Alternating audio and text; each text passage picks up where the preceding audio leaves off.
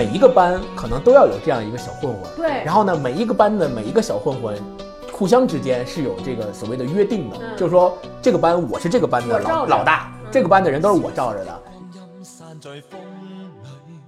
穿着八十的裤子，既不能跑，也不能打，腿中间被拴住拴着的了。对然后一顿啐，啐完之后说：“你是不是那谁？比如说你是不是杨大一？我告诉你，以后老实点儿，啊别每天在那装了吧唧的，就是说半天。嗯就那时候我不是，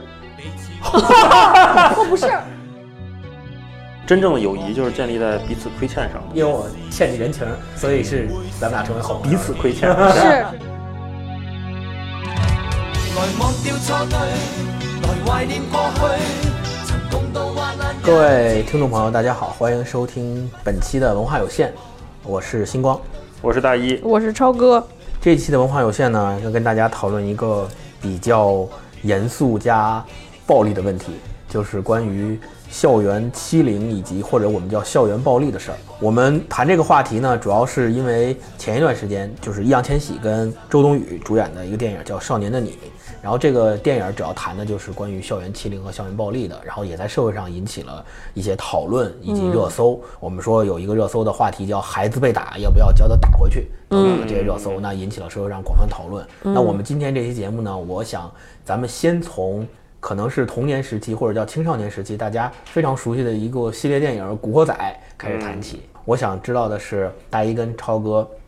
当年是在什么情况下看的《古惑仔》，然后当时看的时候是一种什么样的感觉？我其实特别爱看《古惑仔》，我当时特别喜欢山鸡，是因为看完那个电影，还特别喜欢陈小春。我当时是因为五年级到初一那段时间吧，啊，九八年、九九年的那段时间，然后当时特别流行那个租碟片，啊，去租碟的地方，因为暑假寒假特别长，没事儿去租碟的地方，就发现说，就是那个老板特别给推荐，说这个特别好看，所有人都租这个。但当时有一系列电影，第一部、第二部还可以，到第五部还是第几部，就里边有一个那个任达华扮演的老大，他女朋友被抓走了，然后要胁迫拍一些特别不雅的视频之类，就那一集，然后整个特别灰暗，就是那个被东兴帮整的特别惨，我就看不下去。我那是我第一次觉得《古惑仔》特别血腥，之前还没有觉得，之前就是打打杀杀，然后还觉得特别爽。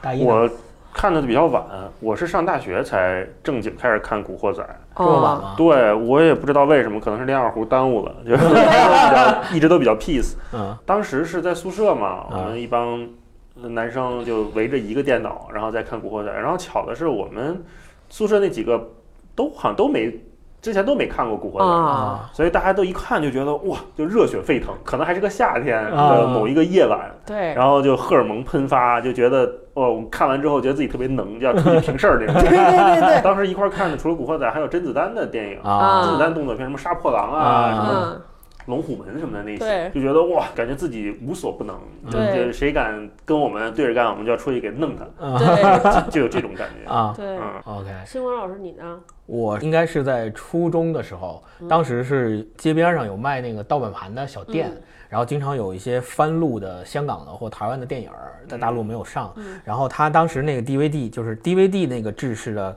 刚出现没几年，DVD 的盘有一个特色就是它可以压缩好多集在同一张盘里，啊啊对对对，所以它那有《古惑仔》全集嗯在一个 DVD 盘里面，好像是当时是七集还是九集都在那个七七集，对，嗯。应该是都在那个盘里，整个一个系列，包括外传什么的，对对都在那个盘里。然后当时是我们班有一个同学，他买了一张，嗯然后他买完之后，他在家看，看完以后就跟大一看完之后感觉特别兴奋，嗯然后第二天回来就在我们班里面跟我们这些跟他玩的好的男生大肆推销，嗯说你一定要看这个，特别爽，然后跟我们讲怎么怎么爽，怎么砍人之类的。对然后。我们就把他那个盘轮流，相当于轮流，因为只有一张盘，嗯。所以就轮流每个人借回去一个星期，然后看。当时我记得我拿到那张盘的时候，已经是要快放暑假的时候了，嗯。相当于整个暑假就我一个人霸占那张盘，然后我就自己在家，对我就自己在家看，从第一集看到最后一集，然后又翻回头来又重新看，对。相当于把整个《古惑仔》它系列的那个故事情节就是烂熟于心，就每一个角色每一个情节都知道是怎么回事儿，对，对。然后好多台词至今还能对出来。对对对，现在也都还知道很多梗，前两天我跟霹雳在家还又看了一遍《古惑仔》，然后是旧的吗？还是旧的旧的。版的那个伊健他们就是我下的应该也是算是高清的资源，嗯。但是那个片源应该就已经不行了啊。因为就是我们那会儿看应该是录像带的那个最早的原来那个格式，所以它不是高清的。啊。我还跟霹雳说，我觉得这才是我心目中港片儿应该有的质感。啊，就是那种 就特别就是粗糙对，有那种粗糙的时候颗粒感。对慢镜头，就是它不是慢镜头，但是它是卡的，对对对对动作动作它就不连贯。啊是我就觉得那才是港片应该有的质感。现在你再看那些拍出来 4K 的那种，我就觉得跟我心目中香港电影的那个劲儿不对。对对对是然。后另外，我想问你们当时看的是粤语版还是国语版？我看的粤语版。我们是看的，它那一集在那个 DVD 里面一集，它有粤语版和中文配音，哦也有字幕，就不一样哦。它有的是粤呃语音说的是粤语，然后你看中文字幕。嗯，对，一般然后还有有有的是直接配上国语的那个，哦是吧？后来我发现就是还是配粤语版最有感觉，对，特别就来劲。你听着粤语最有感觉。但是我的记忆里全都是国语版，而且那个国语版好像是台湾配的。对对，吧大陆肯定是没有。但是有意思的是，他台湾配音里面好多骂人的那个都是大陆的骂腔儿，哇！就啊我就我不知道他是怎么怎么回事儿啊，啊反正就挺有意思。对，而且我一直特别有那个黑社会情节，我不知道为什么。虽然我是个女生，可能因为我太怂了，就是老喜欢看这种。我昨天晚上还看了一个电影叫《骡子伊斯特伍》，德伊斯特伍德那个，他又演一个九十岁的老头儿给大家贩毒，啊我就觉得哇，好来劲！就是当年是就是看《古惑仔》，你会觉得打打杀杀特别爽。等到后来，呃，就是看美国的那个黑帮片儿，比如说那个意大利的那帮对意大利的黑，你才发现人家根本不打架，嗯对，直接来枪，直接暗杀。对嗯那我们刚才聊了国仔，那我是想知道，你看大一是在大学，然后超哥是在这个小学、初初中交界的时候，我呢是在初中。那我们当时看完之后，其实都是青少年时期嗯看的这个片子，然后看完以后都是有这样那样的一些想法，比如说什么出去砍人啊，或者是谁出去平事儿就平事儿去弄谁，就这样。嗯我想探讨的下一个问题就是说，你们各自在自己的学生时代是否听说过或者身边遇到过别人的，或者是自己所经历过的，类似于就这种真的平事儿啊，或者是真的跟人打架什么这样的事情？嗯群架没有，但是你说如果是我深入其中，我被欺负或者是被打，也确实有。啊，就我刚上初中的时候，初一，爆料了是吗？对，初初一的时候 住校，嗯住校我们是八个人一间宿舍，然后也都是北京小孩儿，在丰台上学嘛。有一天我回宿舍，当时我就已经参加民乐团了，嗯就是有乐队，然后我那个二胡会就放盒里，然后放床底下。刚入学，可能有偶尔在宿舍练过一两次，嗯还没怎么动过。嗯然后有一次回宿舍，晚上我好像要干嘛，我要拿琴出去，可排练什么的。我一打开那个盒，发现二胡是散架的，啊，就是那个二胡它是木头做的嘛，木头它其实是好多是榫卯结构插在一起的。对对对对对，我就发现那散架了，当然也没有说特别的坏啊，我再给它组起来也行，就是调调音什么的，嗯就是它不是破坏性的，就散了。然后就觉得很奇怪，我就说，哎，怎么回事儿？因为我平时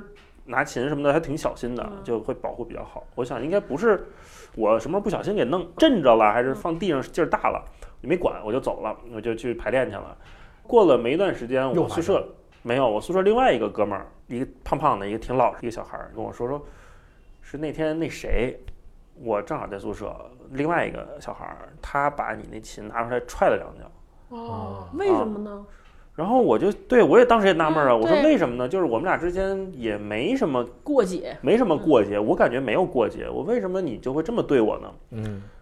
到现在我也没跟那个就说踹我二胡的那个人沟通过这个沟事说过这个事儿。对，啊。一是我从小到大我都很害怕跟别人起冲突，啊，这是我一个是，我觉得是我一个弱点，我不知道该怎么处理这种冲突的情绪，嗯嗯嗯。我就能躲就躲，能避免就避免，所以我到现在我都没跟他聊过这个事儿，但是我们现在也没联系了。这应该是我印象中一次就是相互欺负或者被欺负的这么一个经历，就是一个不了了，最终这个事儿还是没不了了之，不了了之就你也。没去深究，他也没有，他也没有就再他也没有对我怎样反馈，嗯另外也有反馈，对对啊对，我只是从第三者的角度，你知道这个事儿是他做的对啊，但是不是他做的，反正就是那个人啊告诉我的嘛我也就就当你没有时他吧，证实，对对，啊我也没证实，对，啊没没证实，我就觉得那个是一个我至今都会记着的一个事儿。超哥有吗？听说过的或者是不不不，我不是听说过，因为我老和欺负别人的孩子玩的特别好。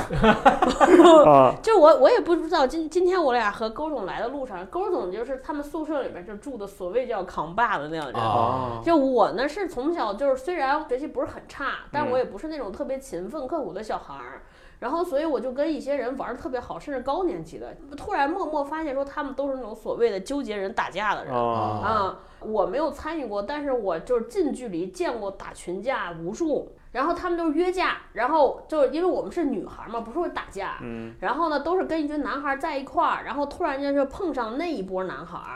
然后就说女生都躲开，啊 然后他们就打起来，然后就是有特别多搞笑的段子，你知道吗？就是你会发现那个时候我是初中，呃，小学最早从小学开始五年级，就小学和初中那个假期见过，然后初中一直绵延，高中少了一些，嗯嗯，就是小学那个假期太逗了。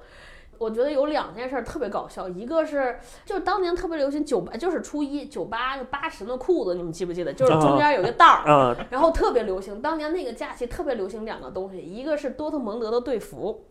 就是德甲的一支球队，多特蒙德就是荧光黄的那种队服，啊在我们那儿特别流行。然后还有就是八神的裤子，这也不搭呀，对对，他，那个时候就觉得特别潮，就现在看起来巨杀马特。嗯啊，然后就是底下穿着八神的裤子，经常还有有些男生高年级是穿那种尖头皮鞋，啊走在街上就觉得倍儿自己特洋哎，气。腰上别链子吗？对，裤子上有啊特长链，对，然后八神的裤子是腿中间拴是着，拴个绳儿对，对，然后正在，然后街边儿，你知道，尤其内蒙人都特别爱喝酒，然后这些小孩儿就在旁边儿，就是一个夏天在广场上，哎呀，我们在一块儿出去玩儿，然后呢，有两个男孩儿还喝着啤酒，然后突然这时候对面洋洋洒洒过来一堆人，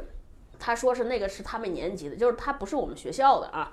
就是我跟外校小孩玩，说是他们年级的人，说之前就是两帮就有冲突，啊然后就坐那儿，就突然间就是大家围一下就打起来了。然后他们也很讲规矩，就不动女生。啊然后就是一上来就说说就是是不是你是不是那谁谁谁，嗯叭叭叭就上去打去。然后我就看得很漠然，关关键是穿着八神的裤子，既不能跑也不能打，腿中间被拴住了。对然后一顿啐。啐完之后说你是不是那谁？比如说你是不是杨大一？我告诉你以后老实点儿啊别每天在那装了吧唧的，就是说半天。嗯就那个时候我不是，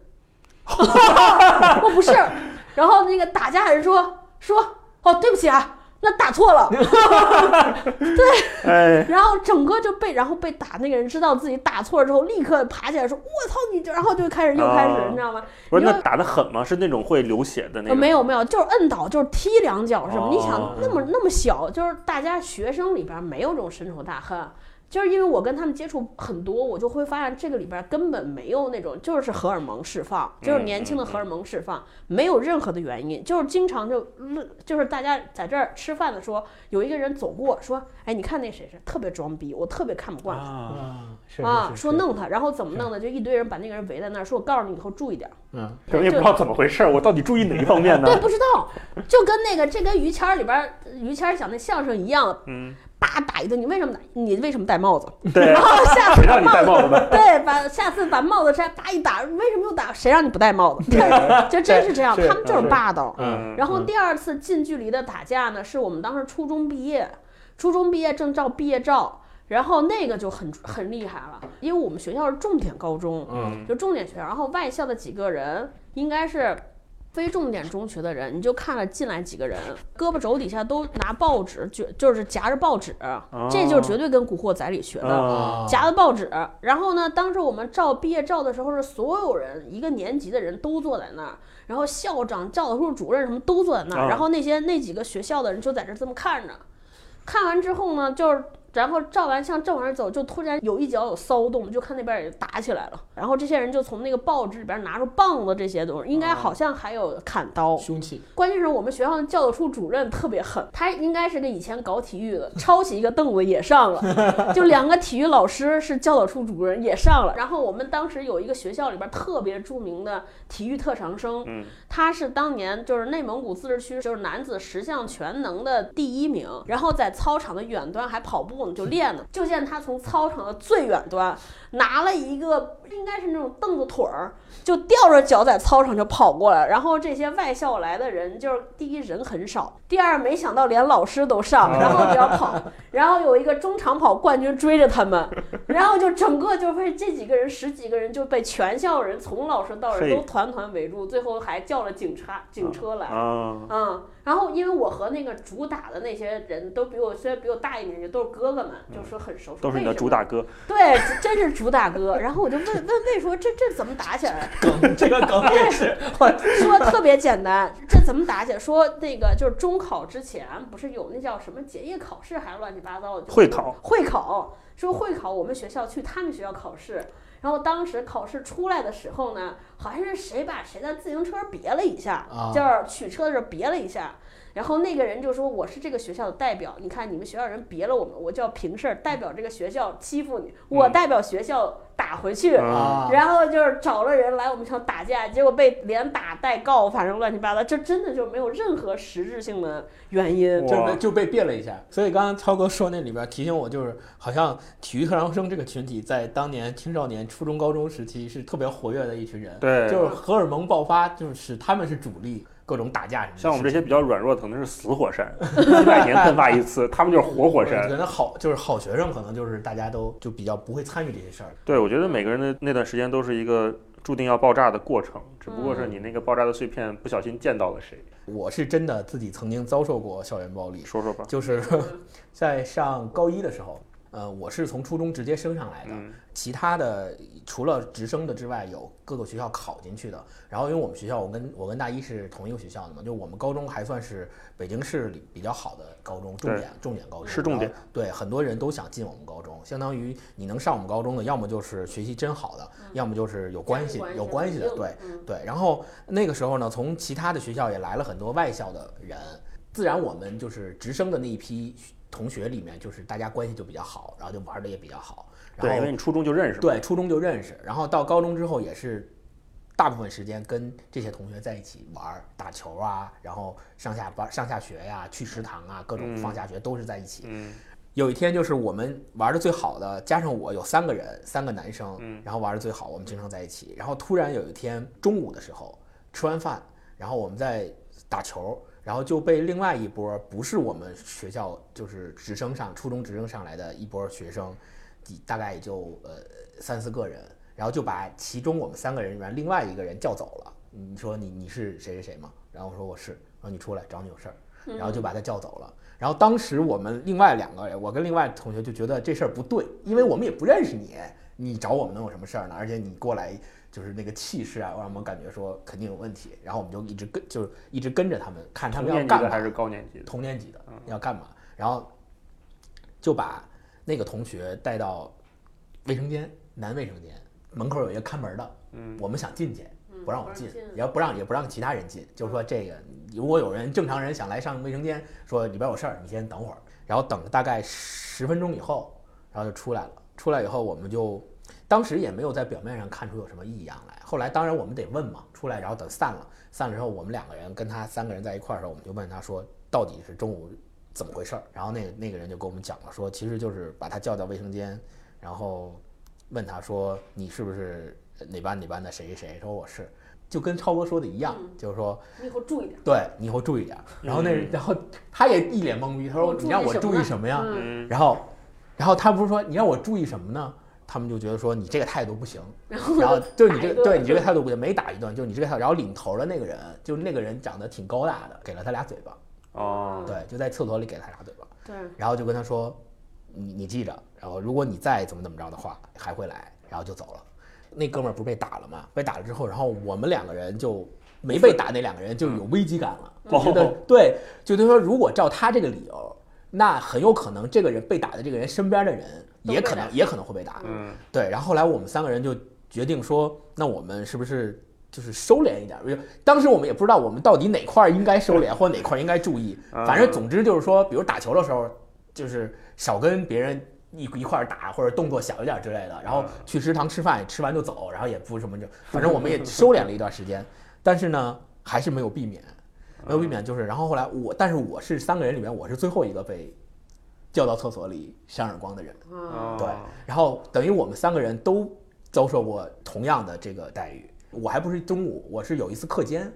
就是打我的那那帮那波人跟我不在同一个楼层，他们在我们楼下，然后他们上楼来到我们班门口说把你们班朱英光叫出来，然后我就出去了。我出去之后，我一看是他们，我就知道基本上逃不出这个事儿了。嗯然后我就说行吧，然后我就跟他们进卫生间。进卫生间之后呢，也没说什么别的。然后我当时主动问了一句，我说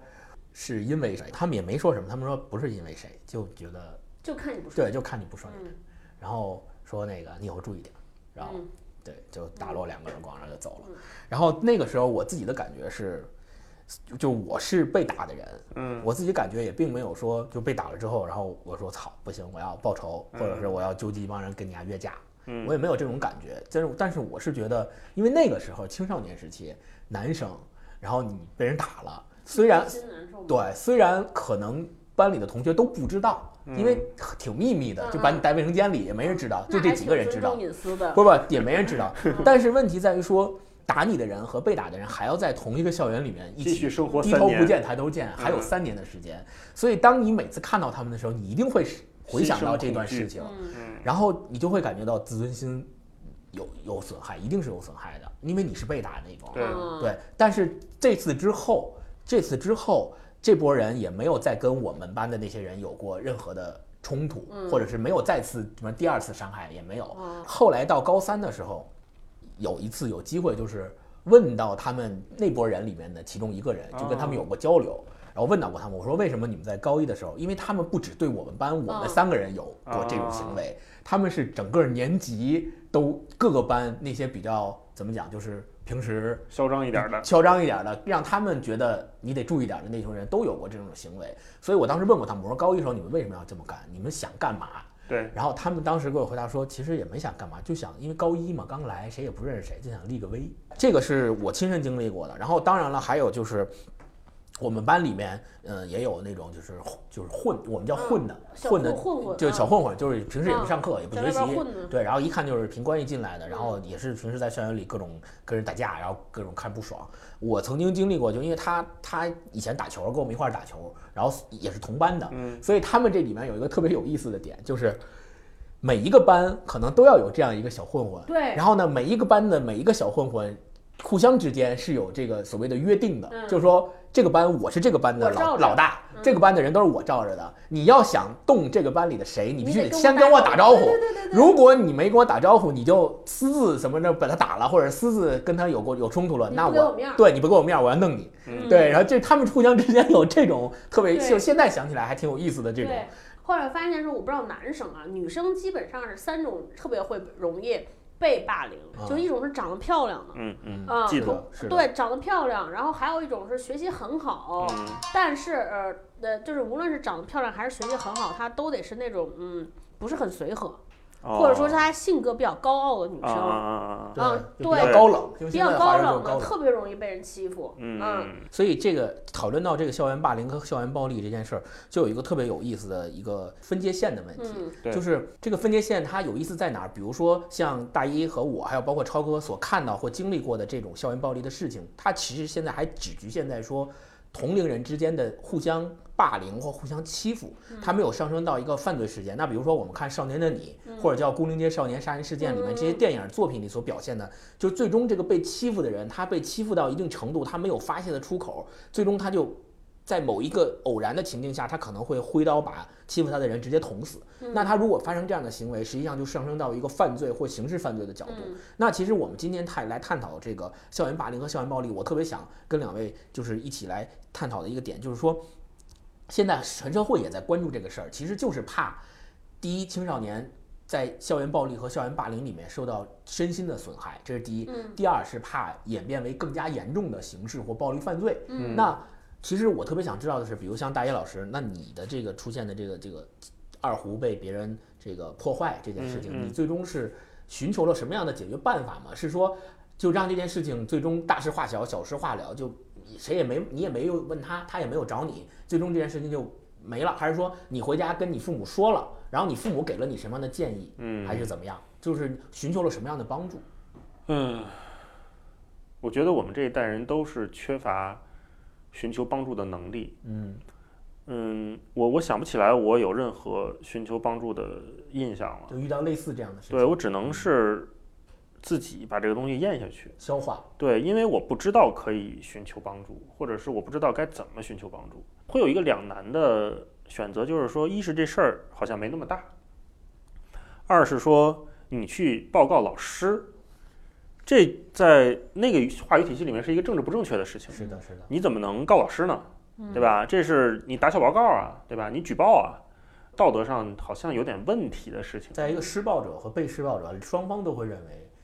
跟对老师，说，即便是我被欺负了，，我好像也不应该去找公权力去解决这件事情，而是因为应该用我们范围内所及的资源和力量调动起来，啊我们再来抗衡。对，就你说那个界限问题，我觉得是一个非常重要的事情。就是我想到之前我看一个说法，就是说，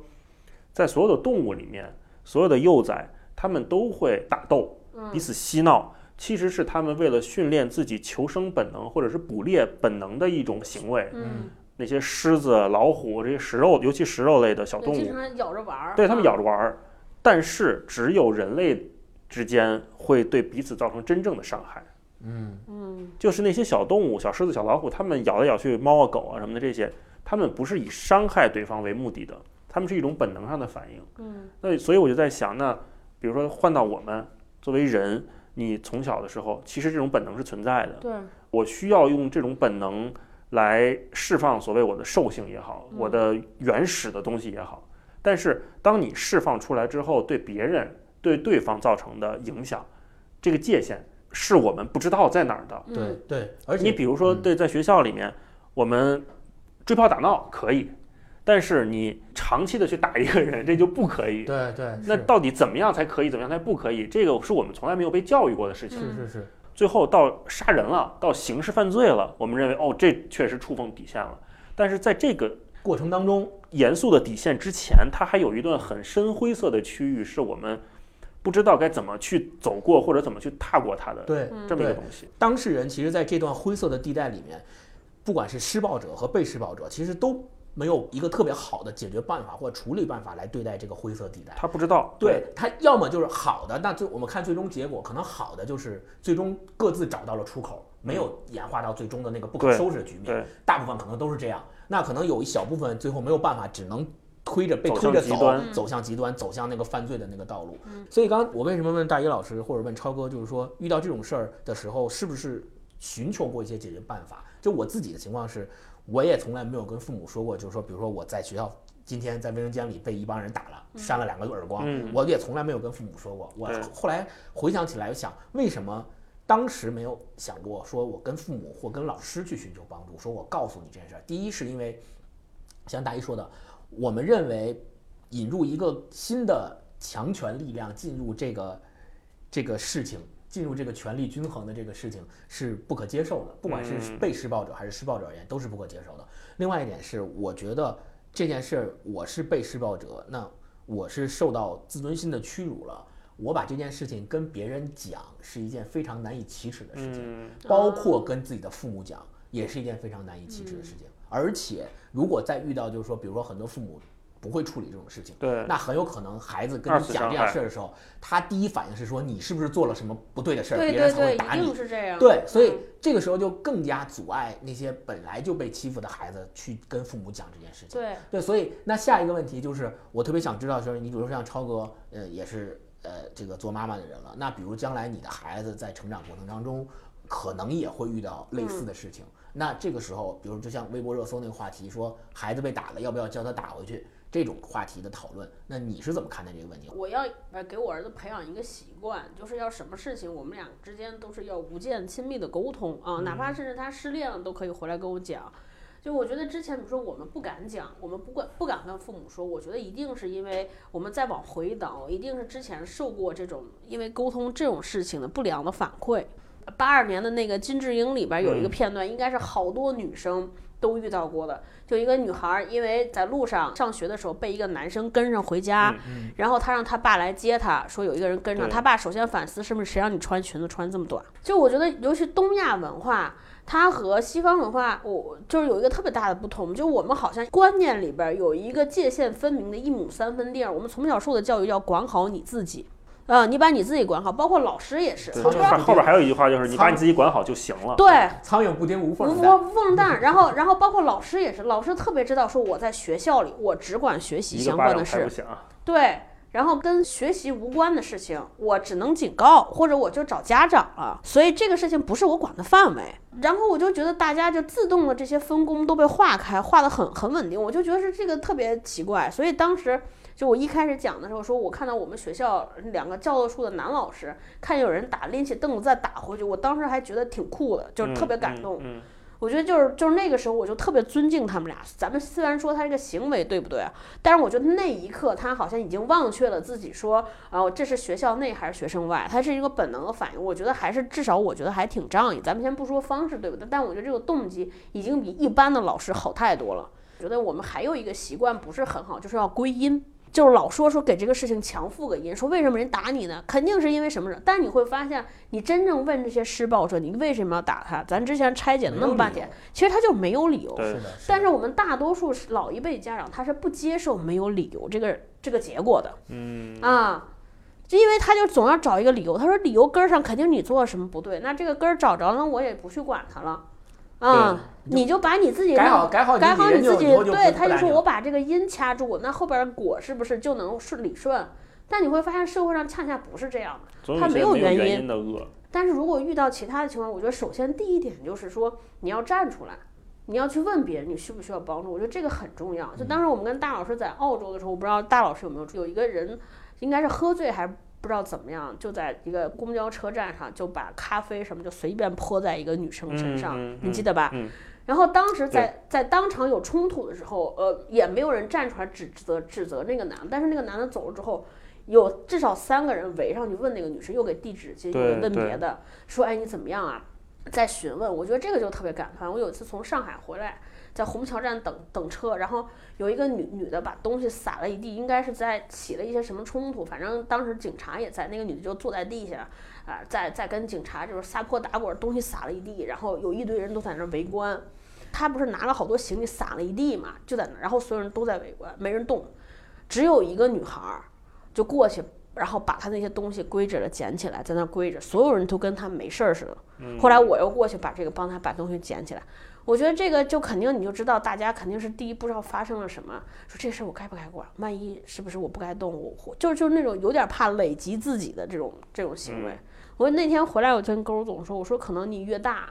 你才越懂鲁迅的文章，你就知道 鲁迅的文章里边当时写的那些什么麻木啊，这些到底是什么意思？嗯嗯嗯，我倒不希望就是说我不会去强制要求他，就比如说你在学校，嗯不就是你在学校发生了什么事情，你都要回来跟我说，因为嗯有可能他他那个十六七岁、十五六岁那个年龄了。对他那个时候肯定有自己的想法，我也不可能强制说他要怎么样，对他有这么一个强制的要求，我不会有强制要求。但是，假如说他跟我回来的时候跟我探讨这个问题，说他万一被欺负了，或者是自己身边有同学被欺负了，会怎么怎么样的时候，我可能会就是因为我经历过这样的事情，嗯，所以我可能会跟他讲。我当年在他这个年龄的时候曾经经历过什么样的事情，嗯我我当时是怎么处理的？那可能我觉得我当时处理的不太好，你可能会比我处当年处理的更好。嗯对我给你提一些建议，你可以这样去做，对吧？我觉得好多事儿都是憋出来的，不管超哥说的说，就你希望铁锤能跟你聊，或者是嗯星光说你跟孩子说几种选择嗯，我觉得需要让孩子知道他是有选择的，是。对需要让孩子知道你是呃值得被听见的，嗯。不一定是我，你可能上学之前。对吧？或者是你即将进入一个新环境之前呢，可能作为家长，你你可以跟他讲一下，有可能你可能会发生某些事情。嗯。那遇到这些事情的时候，你可以选择来跟我讲，嗯。你也可以选择去求助，比如求助你妈，或者求助你爸，或者是求助老师，嗯。或者是同学，或者你的好朋友，跟他们讲。嗯嗯当你实在是觉得无能为力的时候，或者是你觉得非常需非常需要我们的时候，我们也肯定会在你身边挺身而出，嗯跟你站在同一个战线上，对，就永远帮你分析这件事情是的，，是的，嗯而不是会因为你发生了一些事情去指责你。对对这个你，请你放心。对我觉得有这句话，呃作为我啊，如果我当年能听到这些话的时候，我肯定会很踏实的。嗯，那个我觉得有一个事情是大前提，首先一定要跟孩子说这件事情不是你的错，嗯，你不要再去想是不是我真的做了对不起他的事儿或者怎么样。当你被欺负的时候，我们不往前倒，就你被欺负这件事儿本身一定是施暴者错了嗯嗯嗯啊、你不要有任何负疚感和罪恶感。嗯嗯就勾总之前给我讲过一个事情，我就因为我公公去世比较早，嗯但但是他给我讲了他童年的事情，我就特别羡慕勾总。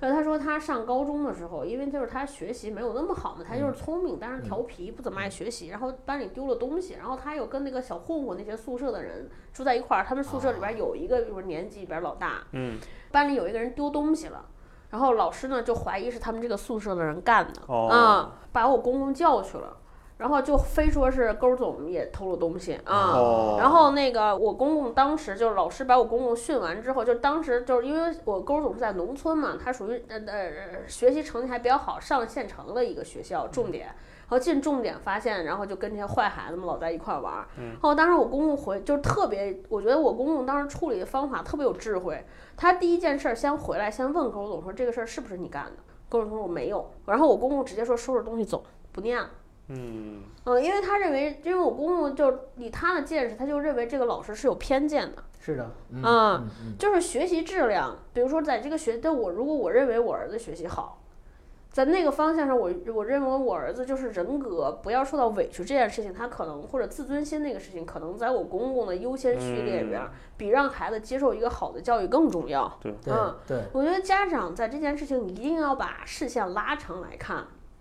宁可你可以舍弃这一段，我觉得就是孩子的人格健全，或者对他就是整个人生跨度那个影响，这个东西才是你要权衡对的。对对，你不要光看这两年，说我们让说这样爸爸妈妈每天接送你，你在学校忍忍，你离他们躲一躲，咱们考好了就怎么样？好啊，是重点啊，好不容易上了，对，我觉得大多数家长，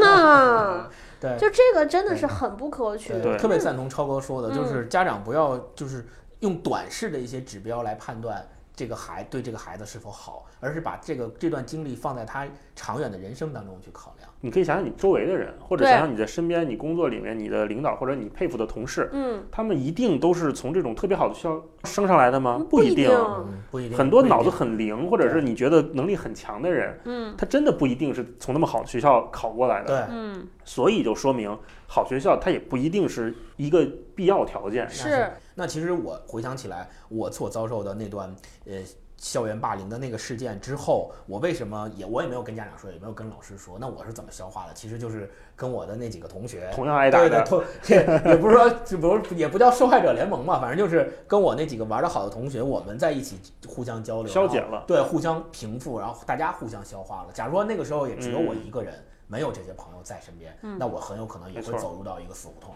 所以那最后一个话题就是，我想跟大家探讨一下，就是就所谓的这个好朋友的重要性。那嗯你们在成长的过程当中，有没有就是说遇到过对自己的成长或一生都有过非常帮助的好朋友？简单说一下，嗯，嗯，他跟他的这个，你是不是想让我 Q 到你？没有，对，我就想说，我不是你们俩在那让让我很孤立，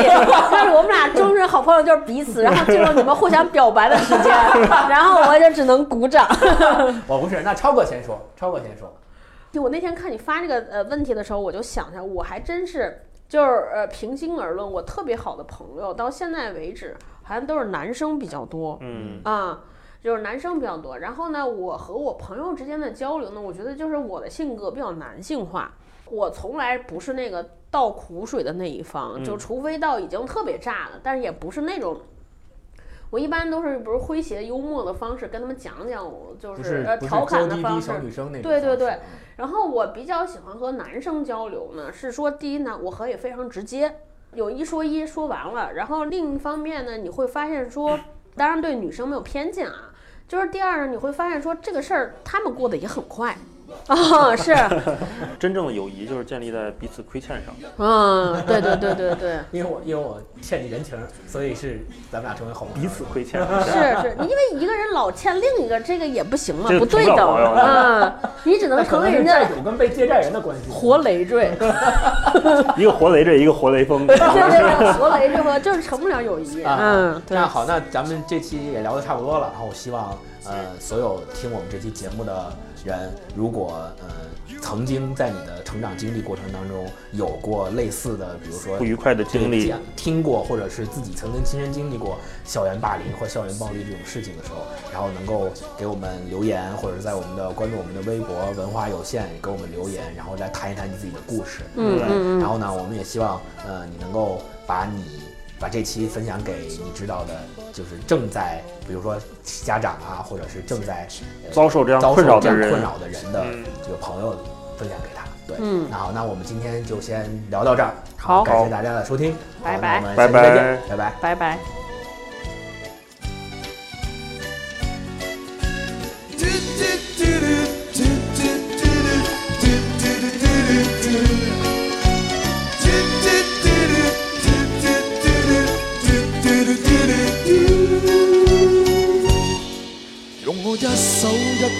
争取一个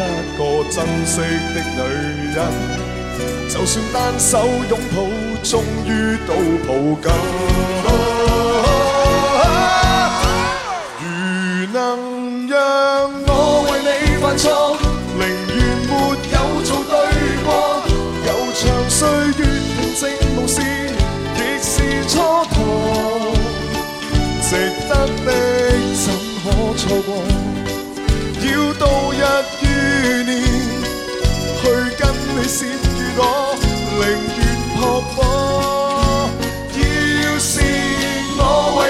犯錯，能換十秒愉快度過，為什麼不奮身扑火？就像燈蛾，若灰烬不分你我。但感情存在過，槍火和眼淚難劃破。